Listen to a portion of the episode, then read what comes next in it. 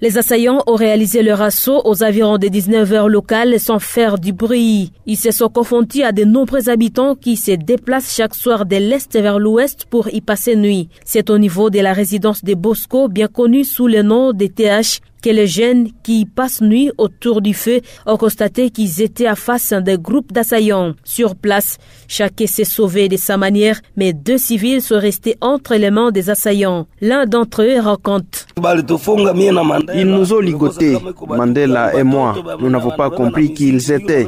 Des enfants avec des bagages sur leur tête. Ils ont incendié chez Bosco, toujours avec nous, bien ligotés. Et quand nous sommes arrivés dans la palmeraie à Mabapula, alors que des balles retentissaient, ils ont cru qu'ils étaient poursuivis. Ils se sont dit, hâtons-nous pour partir d'ici. C'est là que j'ai eu l'occasion de me sauver en courant avec la corde jusqu'à Kazimoto. Ils nous ont trouvés autour du feu, des enfants et des femmes bien armés, avec des PKM et des roquettes, pas des petites armes.